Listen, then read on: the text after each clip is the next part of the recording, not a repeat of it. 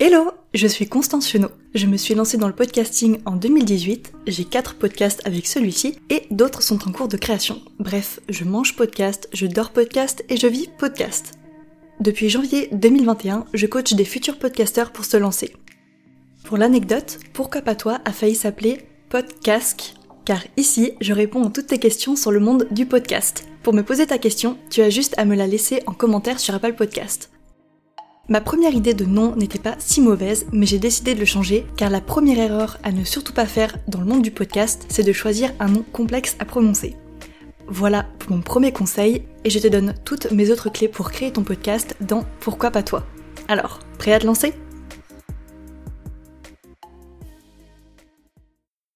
Bonjour à tous, j'espère que vous allez bien. Je suis ravie de vous retrouver cette semaine pour une nouvelle question autour du podcast. Si toi aussi tu veux me poser ta question et tu veux que je réponde à ta question, tu peux me la poser sur Apple Podcast en commentaire ou bien venir nous rejoindre sur le groupe Facebook La Famille Podcast.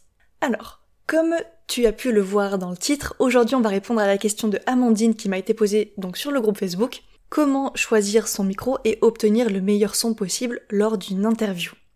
C'est une question très intéressante qui évidemment est au cœur du podcasting, parce que tout est sonore, bon, j'ai pas besoin de vous faire une explication là-dessus, vous le savez.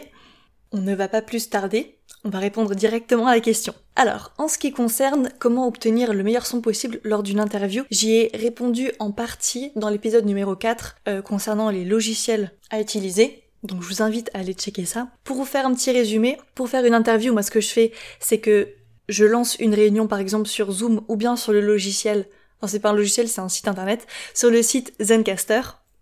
Dans tous les cas, on a la possibilité d'enregistrer la discussion en tant que telle sur l'ordinateur, donc c'est toujours cool.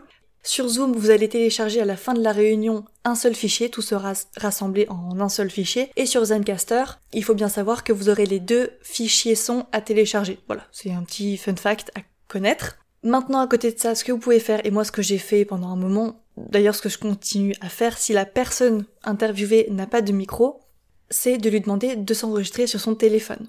Évidemment dans une pièce close, sans bruit autour. Bon, ça c'est évidemment logique. Évidemment, je vous donne mes conseils pour faire une interview d'ordinateur à ordinateur, hein, en distanciel, parce que là on est en plein, bon, je vous fais pas le, le contexte, je ne sais pas exactement où on en sera quand l'épisode d'aujourd'hui sortira, mais c'est toujours cool de connaître un petit peu les tips pour une interview à distance. D'ailleurs, c'est toujours bien plus facile de faire une interview à distance qu'en présentiel. Comment choisir son micro? C'est une très bonne question. Alors, moi, je dis toujours à mes coachés, dès le début de l'accompagnement, on peut faire un podcast même sans avoir un micro de folie, même sans avoir un micro. Point. Et on peut enregistrer un podcast sans avoir un budget matériel. Un budget dédié au matériel. Il y a d'excellents podcasts au niveau technique, au niveau sonore, qui sont enregistrés avec le téléphone. Je vous en ai parlé juste avant. On peut avoir un son nickel en enregistrant dans une pièce close, évidemment à l'abri du bruit, et en enregistrant avec son téléphone, avec le dictaphone tout simplement. Idéalement, je conseille toujours d'enregistrer avec des écouteurs dans ce cas-là, mais ce n'est vraiment pas obligatoire, et dans ce cas-là, évidemment, vous pouvez faire quelques tests et euh, prendre en main euh, le logiciel avec lequel vous allez monter. Si vraiment maintenant vous souhaitez investir, je vais vous donner quelques petites références qui iront, il me semble, du moins cher au plus cher. Après, évidemment, n'hésitez pas à comparer les prix. Et puis, je suis persuadée que vous pouvez trouver un super micro et les références que je vais vous donner sur euh, des sites comme Le Bon Coin, Back Market, etc. Donc, n'hésitez pas à aller faire un tour là. Je pense que ça vaut vraiment le coup.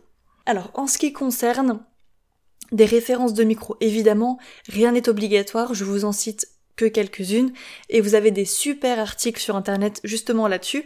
On pourrait s'y perdre un petit peu, j'avoue, mais encore une fois en partant du principe que vous pouvez enregistrer avec votre téléphone, si vous voulez juste commencer doucement dans le podcasting, ne commencez pas par investir avec un gros micro si vous n'êtes même pas sûr que votre projet va tenir sur le long terme. Voilà. Bon. Alors sinon, dans quoi vous pouvez investir? Évidemment, le fameux micro-cravate. J'ai pas de référence particulière à vous donner vous trouverez facilement certaines références. Euh, je vous déconseille quand même des micros, vous savez, vraiment cheap, euh, qui vont pas tenir sur le long terme. Bon, après c'est en fonction de votre budget, bien évidemment. Sinon, un autre micro, on a l'ATR 2100X-USB, c'est très précis.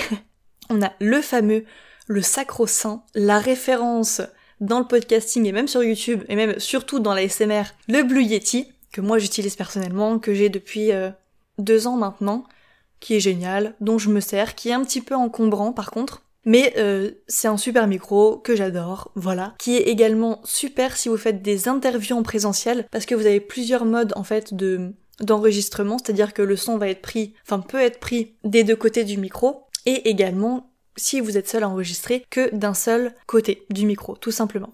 D'ailleurs, entre parenthèses, un Blue Yeti, un micro doit toujours se positionner tout droit, parce que je vois beaucoup de gens qui penchent leur micro vers eux, et il faut pas du tout enregistrer son son comme ça. Hein. il est bien fait pour être enregistré en étant tout droit. Vous ferez attention sur euh, les vidéos YouTube, il y a plein de gens qui le font ça, mais il faut pas le faire du tout. Justement, vous avez juste à bien régler votre micro euh, vers votre direction et vous n'avez pas du tout à le pencher. Bref, je referme la parenthèse. Ça, c'était vraiment un tips technique pour ceux qui ont euh, le fameux Blue Yeti du coup.